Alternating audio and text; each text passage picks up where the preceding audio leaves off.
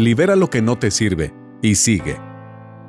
Las águilas viven 70 años, pero a los 40 años tienen que tomar una difícil decisión. Sus uñas se vuelven tan largas y flexibles que no puede sujetar a las presas de las cuales se alimenta. El pico, alargado y puntiagudo, se curva demasiado apuntando contra el pecho y ya no le sirve. Sus alas están envejecidas y pesadas en función del gran tamaño de sus plumas, y para entonces, volar se le hace muy difícil. Tiene dos alternativas, abandonarse y morir, o enfrentarse a un doloroso proceso de renovación que consiste en volar a un nido en las montañas cerca de una pared, ya que está seguro.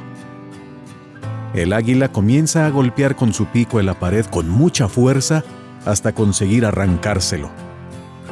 Después esperará el crecimiento de un nuevo pico, con el que se desprenderá una a una sus viejas uñas. Cuando las nuevas garras comienzan a nacer, comenzará a desgarrarse sus desgastadas plumas.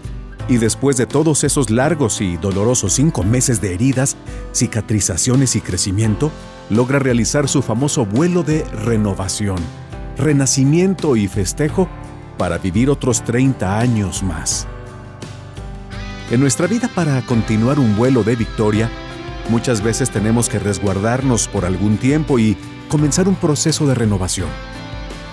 Debemos desprendernos de costumbres, tradiciones y recuerdos cuyo peso nos impiden avanzar. Solamente libres del pasado, podremos aprovechar el resultado valioso que una renovación siempre nos trae. Renovarse por dentro implica poner orden en el mundo mental desechando los recuerdos de acontecimientos frustrantes o dolorosos para quedarnos solo con la experiencia de lo que aprendimos.